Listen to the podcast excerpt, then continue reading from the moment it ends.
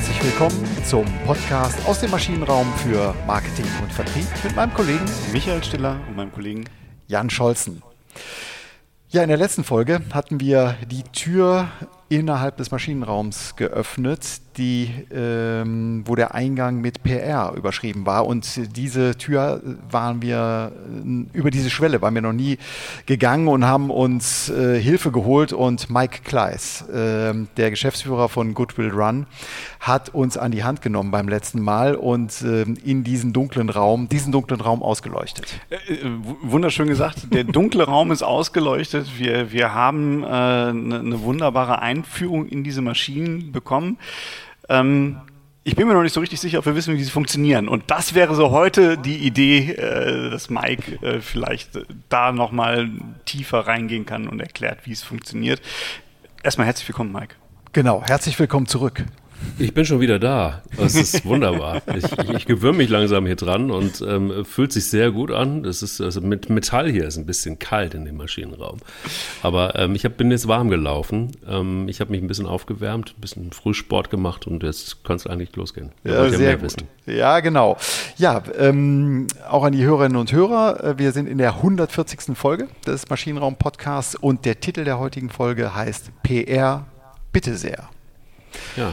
Genau, weil heute geht es ja ein bisschen ans Eingemachte, äh, um Hörerinnen und Hörer ein bisschen Sachen an die Hand zu geben, worauf es ankommt, was sie vielleicht auch kurzfristig umsetzen können. Genau, und du hast beim letzten Woche hast du schon ein paar Dinge auch anklingen lassen. Es kommt auf den Sound an, es kommt auf die gute Story an. Aber was braucht es jetzt wirklich für eine gute PR? Und äh, ja, Punkt. Fragezeichen. Punkt. Fragezeichen. Ja, also schön, dass erstmal ähm, ihr ein bisschen mehr wissen wollt. Also ähm, an der Theke, an der Wursttheke heißt es, ja, kennt ihr das auch noch von früher, darf es ein bisschen mehr sein? Mhm. So, ne? Und jetzt gebe ich euch praktisch irgendwie so, ne, so, so, ein Stück Leona, das könnt ihr dann irgendwie essen auf die Faust. Und ähm, wenn es ein bisschen mehr sein darf und du ganz konkret wissen willst, was, was braucht es für eine gute PR, dann brauchst du erstmal ein verdammt gutes Team das ist das Allerwichtigste mit hochkompetenten Leuten und mit Leuten, die vor allen Dingen eins haben, nämlich Spaß haben und Freude haben an dem, was sie tun. Ähm, und du brauchst ein, ein unfassbar gutes Netzwerk, ein Beziehungsnetzwerk. Wir hatten das in der letzten Folge auch schon gesagt, nämlich diese öffentliche Beziehung, Public Relationship, ähm, setzt voraus, dass du Menschen verstehst und dass du mit den Menschen, mit denen du arbeitest, gern arbeitest und dass sie das umgekehrt auch tun. Mhm. Das spreche ich ganz, ganz konkret Journalisten an jetzt. Ah, okay. okay das wäre jetzt meine, kurz, Entschuldigung, das ist ganz unhöflich, was ich jetzt mache, aber ja. ich muss mal rein, reingrätschen. Also du meinst jetzt ähm, mit Menschen verstehen auf der Arbeitsebene ähm, oder auch das Gegenüber, sozusagen die, die Kunden, äh, die, die, die, die äh, Verlage und so weiter und, und ja, es ist so ein bisschen so ein, so ein Rundumblick. Ne? Also mhm. erstmal, das Team ist wahnsinnig wichtig, dann brauchst du eine wahnsinnig gute Beziehung zu Journalisten einfach. Ähm, und die auch Spaß haben, sich mit dir auszutauschen und von denen du auch was zurückkriegst und auch Einschätzungen kriegst, die du auch mal anrufen kannst und fragen kannst, hey, wie siehst du das? Ich habe da gerade einen Kunden XY. Ähm, der hat das und das Problem. Wie, gib mir doch einfach mal so einen journalistischen Einblick von deiner Seite aus. Wie würdest du das sehen? Okay. Genauso aber auch Kunden, die dich daran teilhaben lassen und die transparent sind und die, ähm, ja, die du auch erstmal verstehen lernst und die dir die Möglichkeit geben, das, was sie machen, nicht nur das Unternehmen, auch die Menschen, die da arbeiten und die Produkte zu verstehen. Mhm. Und das ist ganz elementar. Und dann gehst du nämlich in eine Beziehung und eine Kundenbeziehung, eine Journalistenbeziehung, eine, eine Teambeziehung ist erstmal etwas, was wahnsinnig anstrengend ist, wahnsinnig Spaß machen kann, aber es ist auch sehr intensiv. Mhm. Und wenn du diese drei Säulen schon mal gut geregelt hast für dich, dann ist das sicher eine perfekte Basis, um eine gute PR hinzukriegen. Das, aber, ja. Aber das ist ja schon eine, also so, ein, so, ein, so, eine Beziehung zur, zur Presse, die, die baut sich ja jetzt nicht irgendwie einfach so auf. Ne? Also gut, du kommst, kommst aus dem Radio, also du, du hast irgendwie Zugang zu dieser Community, aber wie, wie komme ich denn jetzt äh, als, als Normalsterblicher daran? Gar nicht. Deshalb gibt es ja. das, du versprühst Zuversicht. Ich finde das gut. das, deshalb ist Good Well Done ja auch so irgendwie so unique. Nein, Quatsch, Spaß beiseite. Es hilft natürlich, wenn du die auf der anderen Seite warst und wenn du immer noch mit, mit vielen und dann äh, vielen äh, Journalisten immer noch in guten Kontakt stehst. Mhm. Und dann aber auch das weiter forcierst. Also ein Geheimtipp ist zum Beispiel, das mache ich ja auch, ich bin immer, schreibe immer noch ganz gerne. Für Focus Online, für die WV, ähm, für ein paar andere Formate. Meistens sind es Kolumnen. So, das heißt, du hältst schon mal einfach Kontakt und du bist immer noch part of. Ähm, und das habe ich mir so ein bisschen angewöhnt. Das macht mir auf der einen Seite Spaß und auf der anderen Seite, ähm, ja, bist du dann irgendwie immer auch noch einmal einer, einer von ihnen, nicht so ganz der, der PR-Fuzzi einfach nur. Und auf der anderen Seite ist es so, dass wenn du die Kontakte nicht hast, dann musst du sie aufbauen. Das ist mhm. nun mal so. Mhm. Und ich glaube, das ist so ein bisschen einfach auch das, wo, wo sich gute und schlechte Agenturen dann sehr schnell voneinander unterscheiden. Bist du nämlich in der Lage, als Agentur gute Beziehungen aufzubauen oder bist du nicht in der Lage dazu? Mhm. Und sehr, sehr viele sind es leider nicht. Und ich glaube, Beziehungen aufzubauen und sie zu halten und langzeitig zu pflegen, ähm, das ist eine große Kunst. Das kennen wir auch. Jetzt sind wir nämlich da wieder von der letzten Folge. Was ist eigentlich was ganz Logisches und was ganz Normales. Mhm. Und trotzdem ist es manchmal so wahnsinnig schwer. Kennt ja. jeder von uns. Ja. Und da trennt sich ganz klar die Spreu vom Weizen. Mhm. Baust du sie gut auf, diese Beziehungen, und pflegst sie auch und rufst nicht nur dann an, wenn du was von ihnen willst, mhm. ähm, dann, ist das, dann ist das dein Kapital. Mhm. Das ist dein Kap, das ist das Kapital einer jeden guten ähm, Markenkommunikations. Ja. Also ich würde das absolut unterstreichen, auch aus dem Vertrieb. Also ähm, es geht, also so die, die, die gute Laune äh, Vertriebskollegen und Verkäufer, das ist sehr leicht, ne? mit einem günstigen Angebot und dann äh, gemeinsam mit dem Kunden zu feiern. Ähm, aber dann, wenn es mal schief läuft, dann, wenn die also ich kenne es jetzt, äh, wenn die aus der Medizintechnik, wenn die Patienten wegbleiben oder bei den Druckmaschinen, wenn die, wenn die Verlage äh, äh nicht mehr ordern oder die Auflagen runtergehen. Also dann glaube ich, äh, in so einem kritischen Moment, dann musst du da sein und die Beziehung pflegen und schauen, wie du gegenseitig eben dich unterstützen kannst oder in erster Linie den Kunden unterstützen kannst. Ja, absolut. Das ist aber auch genauso, guck mal, wenn ich, ähm, wenn ich keine guten Beziehungen zur Presse oder zu Entsch Medienentscheidern, sagen wir es mal ganz explizit so, ähm, hätte, dann könnte ich Krisengeschichten gar nicht so gut lösen. Also es gab einen, einen Fall zum Beispiel eines ähm, Pulsuhrenherstellers. Plötz da war es so, dass auf einmal ratterte es durch die Presse, dass Geheimdienstmitarbeiter ähm, ähm, enttarnt wurden weil sie die Pulsuhr dieses Herstellers getragen haben. Und dieser Hersteller wurde plötzlich verhaftet ähm, und verantwortlich gemacht dafür, dass sich Geheimdienstmitarbeiter quasi geoutet haben. Mhm. Die haben allerdings nur eins gemacht, sie haben ihre Daten freigegeben. Sie haben, weil sie auch eitel sind, freigegeben, weil sie auch tracken wollten, sich selbst tracken wollten und ihre Routen, die sie gelaufen waren, teilen wollten. Mhm. Haben aber irgendwie nicht so weit gedacht als Geheimdienstmitarbeiter, bisschen strange, ähm, dass somit aber auch dann rauskam, dass jeder wissen konnte, der so ein bisschen beobachtet, wo die wohnen, wo dieser Stützpunkt ist, auf dem sie arbeiten und, und, und, und, und. So, dann habe ich ähm, mit einem Kollegen von Bild telefoniert und habe ihm das erzählt und sagte, ja, aber da sind die doch selber dran schuld. Das hat, was hat denn das dann mit dem Hersteller zu tun? Also dann sind doch die Geheimdienstleute eigentlich, die, die, die irgendwie nicht, nicht knusper sind. Und hat das auch genauso geschrieben. Und rucki war diese Krise dann auch beendet, weil wenn die Bildzeitung das dann schreibt, dann hängen sich wiederum alle hinten drauf und sagen, ja genau, stimmt eigentlich. Ja, das ist doch die Geheimdienstleute, die sind doch eigentlich schuld. Und so, ähm, und es stimmte ja auch, sie waren ja auch mhm. schuld. Mhm. Hätte ich jetzt aber nicht irgendwie diesen Telefonhörer genommen und hätte den Kollegen angerufen und hätte gesagt, sag mal, wie siehst du es? Gar nicht mhm. mal so, hilf uns, sondern wie siehst mhm. du es? Dann ähm, wäre das eskaliert. Mhm. Ganz sicher. Und wenn diese Geschichte kannst du jetzt wirklich skalieren, ne? und dann bist du wieder bei dem Punkt, ähm, ja, Austausch, Beziehung, pfleg sie, ähm, diskutier aber auch und frag mal ruhig auch um eine Einschätzung. Mhm. Also wenn du, wenn du auch eine Meinung gehört dazu. Mhm. Und eine gute PR basiert auch immer auf Meinung. Also sprich, frag Journalisten auch, was hältst du eigentlich davon? Mhm. Von dem Produkt, von dem Purpose, von dem Unternehmen. Wie würdest du es sehen? Ähm, und sind das Themen, die für euch gerade relevant sind? Und Wenn nicht, was sind eigentlich gerade die Themen, die bei euch relevant sind? Mhm. Jetzt speziell bei euch, bei Focus Online, bei Bild.de, bei ähm, Süddeutsche.de, ähm, bei Spiegel, you name it.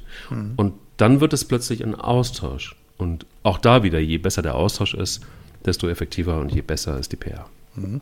Würdest du sagen, dass Unternehmen, die also jetzt sich für eine professionellere Markenkommunikation äh, interessieren, jene geeigneter sind und sich durch eine bessere, ähm, wirksamere Kommunikation auszeichnen, dass sie zuhören können? Also, dass sie einem PR-Berater zuhören können oder auch zuhören wollen? Oder sagst du, nee, diese, diese, diese Skill, dieses, ähm, also diese soziale ähm, Kompetenz ist, ähm, spielt keine so große Rolle? Äh, ja, da sprichst du sowas an, was, was mich dann ins Markt trifft, deshalb, weil ich das voll und ganz unterschreibe. Ich dachte, ja, mhm. ja, ja und nochmal ja. Mhm. Ähm, ich bin ein großer Fan von skandinavischen Ländern und in einigen skandinavischen Ländern gibt es als Schulfach, Schulfach Empathie. Mhm. Das würde ich sofort gerne einfach copy-pasten und mit äh, zu Herrn Laschet nehmen zum Beispiel, der vielleicht, naja, das auch selber vielleicht auch nochmal im Nachsitzen mitnimmt. Nein, aber im Schulsystem würde ich das direkt einpflegen. Mhm. Zuzuhören, empathisch zu sein und das auch ernst zu, zu meinen. Also nicht nur zuhören und Verständnis zu haben, ähm, sondern das auch wirklich so zu meinen und sich damit auseinanderzusetzen, das ist das A und O. Das ist für Kommunikation, glaube ich, wenn du Kommunikation ernst nimmst, ist das wahrscheinlich die absolute Basis.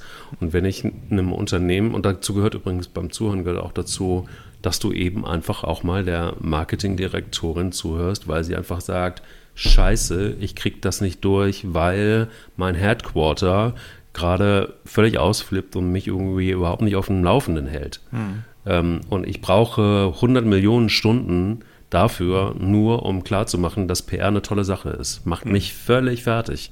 So, und dann kannst du vielleicht aber auch supporten, kannst sagen, hey, du bist nicht die Einzige. Es gibt auch bei großen Unternehmen, die noch größer sind und Konzernen genau dieselben Probleme. Also manchmal ist es nicht nur das Verständnis und das Zuhören für die Problematiken innerhalb des Produktmanagements zum Beispiel, sondern einfach auch, ja, wir sind halt einfach auch Menschen und manchmal mhm. gibt es da einfach auch so ganz schnöde Sachen wie mir geht es nicht gut. Das stimmt. Ich, oh klar, also ich kenne das zumindest auch. Ne? Also wir haben ja Kunden, denen kann man sagen, okay, ihr könnt das machen, ihr könnt das machen, aber drückt nicht auf diesen roten Knopf. Und die sagen dann okay und rufen zwei Wochen später an und sagen, äh, Herr Stiller, ich habe schon roten Knopf gedrückt und äh, es geht ja alles schief. ne? Also jetzt machen Sie aber mal was. So, ne? Also ja. ich glaube, das gibt das gibt's ja, immer. Aber ähm, ich würde es gerne mal so ein bisschen in die in, in die Praxis, also auch für, für die Zuhörer und, und Zuhörerinnen jetzt nochmal noch mal, äh, holen wollen. Wir haben jetzt gerade so ein bisschen Krisenkommunikation gesprochen, aber was sind denn für dich so typische, oder gibt es das überhaupt, gibt es so typische Phasen, wenn ihr irgendwo reinkommt und, und, und äh, vielleicht auch gar nicht mehr in der Krisenkommunikation, oder vielleicht trennen wir es nochmal mhm. und sagt, okay, Schritt 1 ist Phase so und so, jetzt machen wir erstmal das zusammen. Danach kümmern wir uns darum und wie kriegen wir jetzt die PS auf die Straße dann? Gibt es da sowas? Gibt es einen Fahrplan? Ja, es gibt einen Fahrplan und zwar ähm, angepasst auf jedes Unternehmen, hoffentlich, wenn die PR gut ist. Also mhm. ähm, ich hasse Schablonen, weil mhm. Schablonen immer dazu führen, dass doch, dann doch der rote Knopf gedrückt wird, weil dann nämlich auf der Schablone steht, nicht drücken. Mhm. Und dann sagte, oh, steht auf der Schablone, nicht drücken, oh, oh, doof. Das ist ja, genau. richtig doof. So. Und und Entschuldigung, das ist mein Mikro jetzt irgendwie, habe ich euch jetzt die Aufnahme zerstört? Nein. Ähm, ja, und das ist genau das, was, was, was ich, deshalb kannst du diese Frage nicht wirklich seriös richtig so beantworten. Es gibt natürlich einen Ablauf, der heißt, da sind wir wieder beim Zuhören, mhm. bei einer Analyse, bei ähm, einer Bestandsaufnahme und beim Entwickeln einer Strategie zum Beispiel. Mhm. So, also das ist so ein Ablauf, der hoffentlich nahezu überall gleich ist, weiß ich nicht, aber das ist für mich die Basis. Ähm, und dann musst du individuell gucken, weil du hast natürlich Erfahrungswerte aus anderen Jobs, aber du musst dir schon genau dieses Unternehmen angucken und welches Ziel haben die und liegen die auch, ja, liegen die richtig oder liegen sie vielleicht nicht ganz so richtig? Und dann musst du auch wieder unterscheiden, wie tief gehst du da rein? Was ist eigentlich dein Job? Ist es die PR oder sagst du dann, hey, wollen wir noch mal kurz über die Strategie sprechen? Also vielleicht ist auch einer der Abläufe, um es sehr konkret zu machen, auch noch mal zu hinterfragen mhm. und die richtigen Fragen zu stellen. Und das ist vielleicht, es ist ein, ja, es geht dann schon in Richtung Ablauf, aber es ist immer noch entfernt von pauschal ähm, Phase 1, Phase 2, Phase 3. Mhm. Das ähm, wäre, glaube ich, auch für eine gute PR daneben. Guck mal, wie ist es bei dir? Würdest du sagen können, wenn du eine Marketingberatung gibst, ah, ich habe da so meine Säulen und die batsche ich überall drauf und die funktionieren überall? Nee, absolut nicht. Also ich würde auch sagen, also wir haben einen riesen Werkzeugkoffer ne, und da, da, gucken wir halt, äh, äh, was willst du denn eigentlich bauen und dann holen wir das richtige Werkzeug dafür raus. Also so, mhm. so würde ich es auch äh, immer nehmen. Ähm, von daher, ich hatte es so ein bisschen im, im Kopf, also äh, sag mal, euer Beispiel mit, mit, oder das Beispiel, was du gerade gebracht hast, der Geheimdienst, klar, das, das, das springt die Bildzeitung drauf an. Ne? Also wenn Heidelberger Druck jetzt aber sagt, so, wir haben jetzt eine halbchromatische Maschine entwickelt, deren Einzugsgeschwindigkeit um Faktor 3 nochmal erhöht wurde und du rufst deinen Kollegen von der Bildzeitung an, dann sagt das ist ja ein Ding. Ne? Ähm, ruft mich nie wieder Unfassbar. an. Einem ja. genau. ja. Toll. Toll, genau. Lass oder, mal Laschet oder, weg. Lass mal Wahlkampf weg. Wir machen dann irgendwie die Druckmaschine. Das ist. Ja. So genau. Ja. Aber, ne, da, da, bist du ja natürlich in einem anderen Setting jetzt. Ähm, aber äh, gibt es dann irgendwie so, dann gucken wir uns erstmal an, was für Kanäle bedient ihr denn heute? Also spielt ihr Social Media, spielt ihr richtig Social Media? Habt ihr Kontakte zu den Presse? Äh, bauen wir für euch nochmal Kontakte zur Presse auf? Also was sind dann so Instrumente vielleicht eher? Mhm. Vielleicht ist das die besser gestellte Frage dann. Ja, Instrumente gibt es natürlich ganz klar und die sind, die sind relativ, ähm, ja, da, die sind bei uns auch in so einem Koffer drin. Ne? Und manchmal muss es sehr schnell gehen, dann rasen wir dann irgendwie mit den schweren Koffern los und machen den auf und sagen so, okay, ähm, vielleicht gibt es jetzt auch erstmal als Notarmband und wir müssen jetzt irgendwie auch gucken, wie wir das jetzt erstmal hinkriegen, so dass ihr ähm, mal Zeit zum Nachdenken habt. Mhm. So, ne? Dass es euch ein bisschen mehr Luft gibt. Also manchmal ist aus einer Krisensituation auch ein PR-Job geworden, weil wir erstmal einen Brand gelöscht haben. Äh, wunderbar, wir konnten die Maschinenraumtür wieder zumachen und konnten den Gang weitergehen und konnten die nächste Tür dann aber gemeinsam aufmachen. Ähm, aber klar ist auch, dass diese, es gibt Mechaniken, wenn du, das ist vielleicht dann eher so ein bisschen das, was du meinst. Mhm. Und diese Mechaniken, ähm, die gehen eigentlich auch zum größten Teil über, über den Austausch mit den Medien. Also das heißt zum Beispiel auch, die, die kommen immer wieder auf die Druckmaschine zurück, aber nimm, nimm vielleicht einfach auch ein, äh, nimm ein Auto. Ja? Ähm, du kannst dieses Auto nicht überall gleich positionieren. Du kannst dieses Auto auch nicht überall gleich erzählen. Es ist ein Auto und es ist ein Modell, aber es ist sicher für den, also ja, wie soll ich das erklären? Also es ist für, für eine Zielgruppe ist das Auto total heiß und die finden das total gut.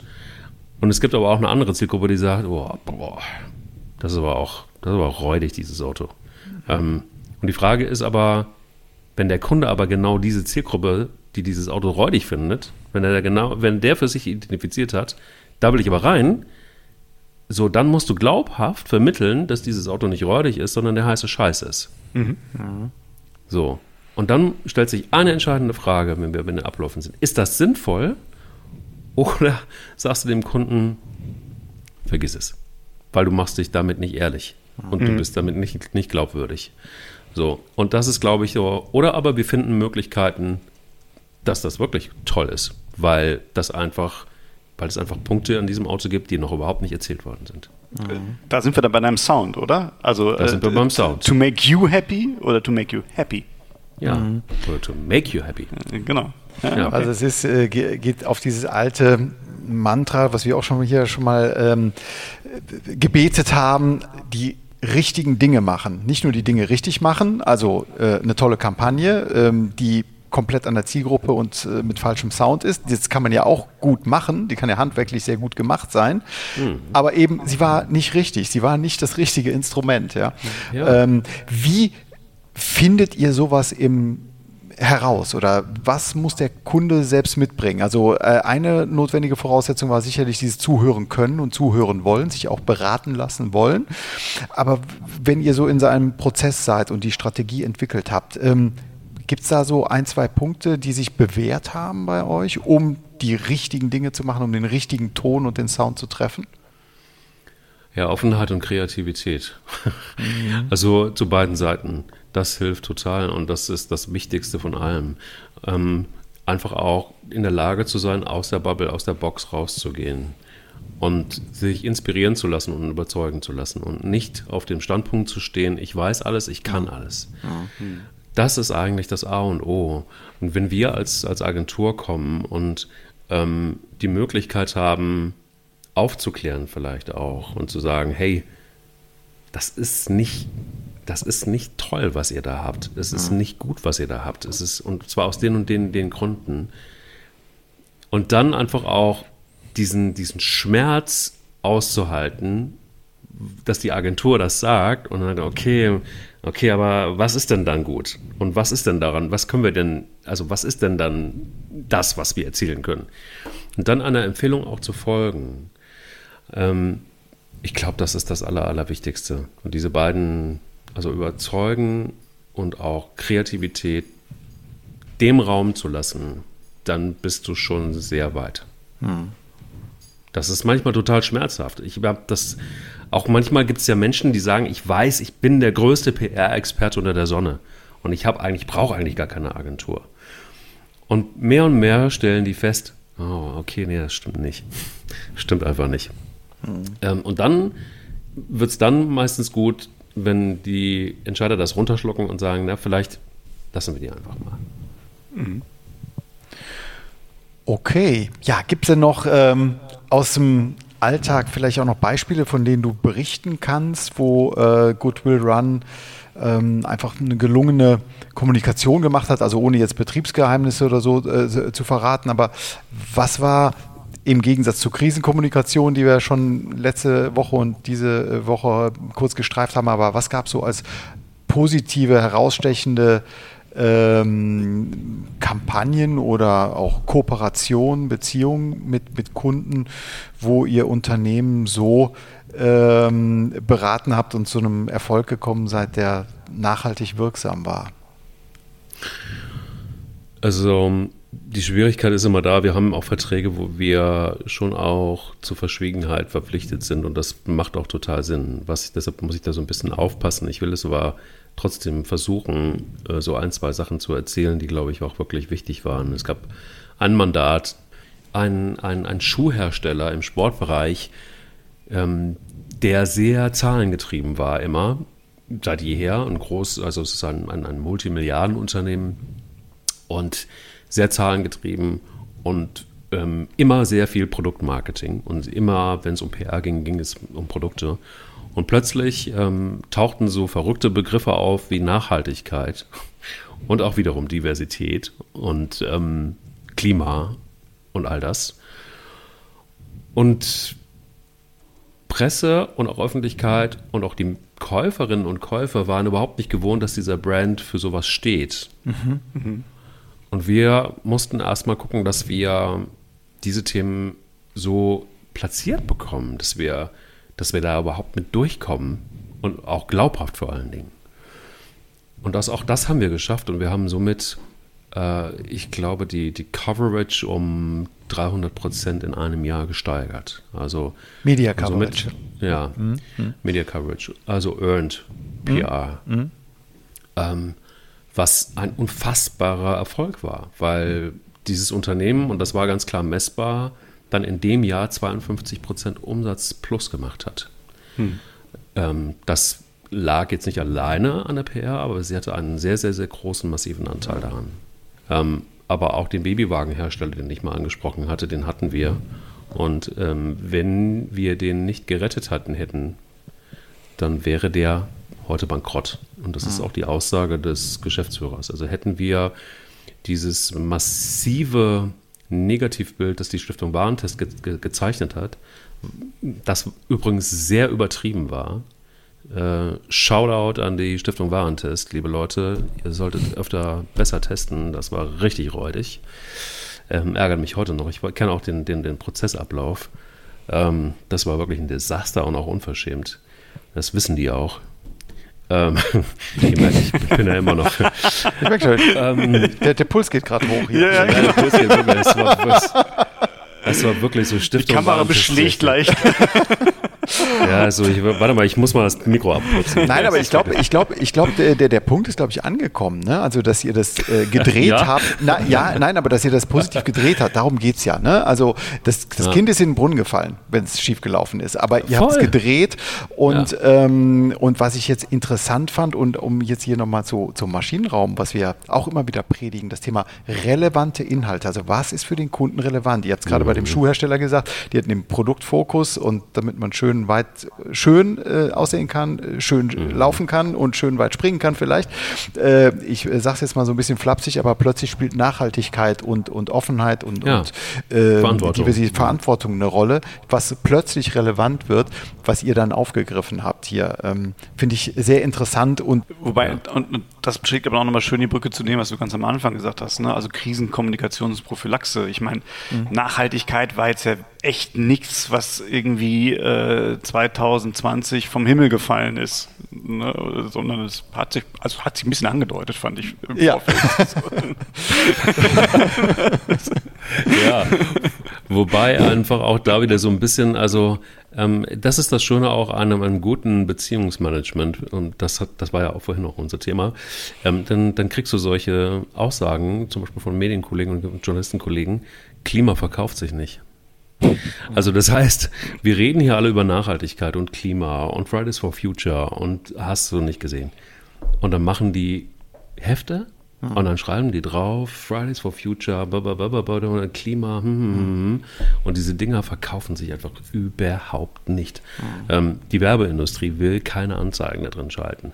Also es ist immer auch so eine Frage von so, was ist eigentlich wirklich wichtig? Ganz genau, ganz genau. Das stimmt, aber es gibt dann auch schon wirklich, also da vielleicht nochmal, als es gibt einen großen deutschen Energieversorger und der hat halt relativ viel mit dem Hambacher Forst zu tun äh, gehabt und hat da, glaube ich, auch immer noch. Und ich kann mich an ein, eine Zeitschrift, die die dann rausgegeben haben, extra für die Umgebung, und die, die, die Titel dieser Zeitschrift war Schade um den schönen Wald, aber. Ja. Wo ich auch sagen ja. würde, äh, eigentlich das, das richtige Medium, ne? also dann in die Kommunikation zu gehen, aber nicht richtig gemacht.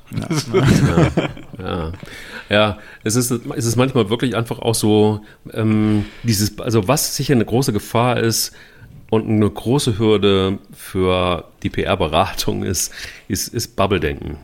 Also, weil Menschen ja so überzeugt davon, wenn sie in ihrer Bubble leben und da auch gerne mhm. drin baden und das auch gerne mögen und man, man, man peitscht sich da auch gegeneinander auf und findet sich auch irgendwo geil und da, ah, diese Bubble ist so gut und wir sind so, wir haben so viel Verantwortung, dann, ähm, dann ist eben diese Gefahr, dass außerhalb der Bubble lachen sich alle tot und sagen, ja, guck mal, guck mal, die sitzen da alle drin und, und mühlen sich ab und wir wollen eigentlich, es geht um was anderes.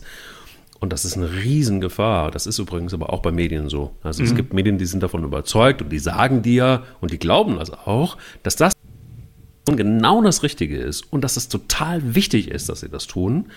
Und erstaunlicherweise nochmal, und das ist mein wirklich mein Lieblingsbeispiel dieser, dieser Tage, wir sind ja nicht jetzt so weit entfernt von der Wahl. Es gibt Newsrooms, da war ganz klar Klima, Nachhaltigkeit, Greta, Luisa Neubauer, das ist das Allerwichtigste. Mhm.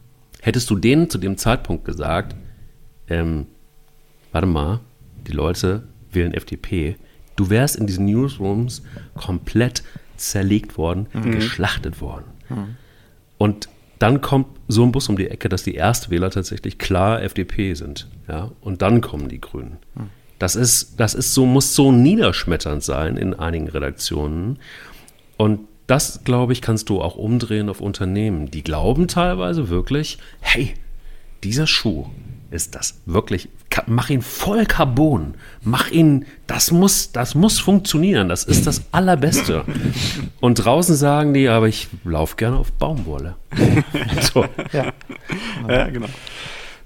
Super. Ich glaube, wir sind wir könnten noch stundenlang interessante Beispiele aus dir rauskitzeln. Also ich höre ganz gebannt und äh, sehr interessiert zu. Ich glaube, wir haben aber so langsam ähm, hier unsere Schallgrenze erreicht und äh, wollen mhm. natürlich auch deine Zeit nicht überstrapazieren. Ähm, aber ich glaube, es ist Zeit für einen kleines Zwischenfazit und wenn ich dir das, äh, während ich das Zwischenfazit hier mache, lieber Mike, könntest du, hast du vielleicht noch einen Literaturtipp, auf den wir gleich äh, zum, zum Schluss hinkommen? Ich gebe dir 30 Sekunden. Ach du liebe Zeit. Oh, ja, okay. okay ansonsten, okay, okay, ansonsten müssen wir es rausschneiden. ja. ja, also, ähm, Fazit der heutigen Folge, Folge 140, PR, bitte sehr, mit Mike Kleiss von Goodwill Run. Ähm, es ging darum, ähm, was braucht es für eine gute PR? Wir hatten die Themen, äh, also Netzwerkbildung, äh, nicht nur aufbauen, sondern auch halten, natürlich mhm. mit, mit äh, Medien, ähm, ähm, mit, mit, mit Redaktionen und, und Journalisten. Ähm, zweiter Punkt war, glaube ich, ganz wichtig, äh, das Thema Menschen verstehen und Menschen verstehen wollen. Ne? Zuhören, ne? genau. Genau zuhören ähm, und nicht nur in der eigenen Blase zuhören, sondern ähm, selbst die eigene Blase vielleicht auch mal hinterfragen. Ne? Das mhm. habe ich so äh, mitgenommen. Ähm, nichts von der, äh, also im Prozess habt ihr klar einen groben Rahmen, aber keine Schablonen, das habe ich mitgenommen.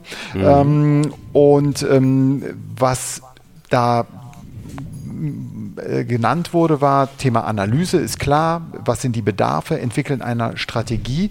Aber was ich äh, am interessantesten fand, äh, den, den, äh, den Erfolgsfaktor eben Offenheit und Kreativität beidseitig mhm. zwischen Unternehmen und als auch Agentur. Ja. Ähm, und dann am Ende tatsächlich nicht nur die Dinge richtig machen, sondern die richtigen Dinge machen. Boah. Das war also, das war besser als die Zusammenfassung früher beim Herzblatt. Und die haben lange gefeilt. Ja, aber richtig, du, die haben Autoren gehabt, die das zusammengeschrieben haben. Bis dann irgendwie Pierre Geissensetter, was glaube ich zum Schluss das moderiert hat, dann irgendwie gesagt hat: Also, Michael, Gabi ist ja. Also nee, ich bin sehr begeistert und du hast alles richtig gesagt und ich ähm, ähm, mochte sehr vor allen Dingen ähm, Offenheit und Kreativität. Das ist wirklich, mhm. glaube ich, wirklich das, das A und O am Ende des Tages. Super. Ja, gibt es einen Literaturtipp, äh, ja. den du uns äh, mit auf und den Hörern äh, und Hörerinnen mit auf den Weg geben möchtest? Ja. Allerdings werdet ihr verblüfft sein. Ein Teil meiner Antwort würde euch irritieren. Ähm, es ist ein Buch, das ich wirklich liebe, und zwar ist es äh, von Haruki Murakami. Und das heißt, wovon ich rede, wenn ich vom Laufen rede. Das hat ein bisschen was mit meiner DNA zu tun, weil ich natürlich gerne laufe. Aber, und hier sind wir wieder bei Offenheit und Kreativität und beim Zuhören und bei all diesen weichen Geschichten. Ähm, er erzählt im Grunde genommen darüber, und da kann man einfach auch was über Kommunikation lernen, was passiert beim Laufen und wenn man in Bewegung bleibt vor allen Dingen.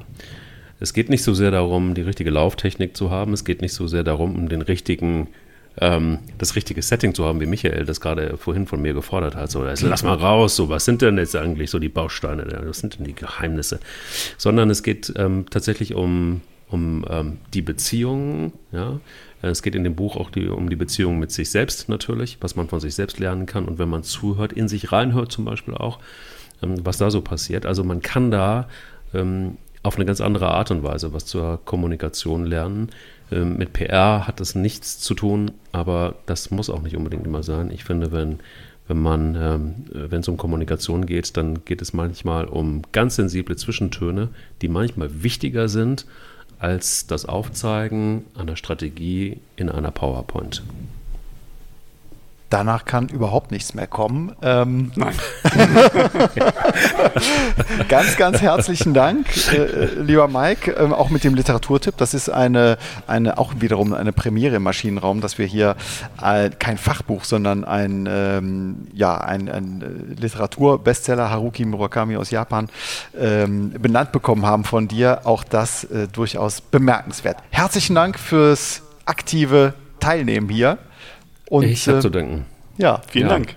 Und dann würde ich sagen, wir hören uns wieder in der nächsten Woche. Genau. Mit einer frischen Folge. Zu welchem Thema auch immer. Ja, zu einem neuen. Zu einem neuen Thema. Alles klar. Vielen Dank. Bis Danke, dahin. Mike. Tschüss. Bis dahin. Tschüss. Tschüss.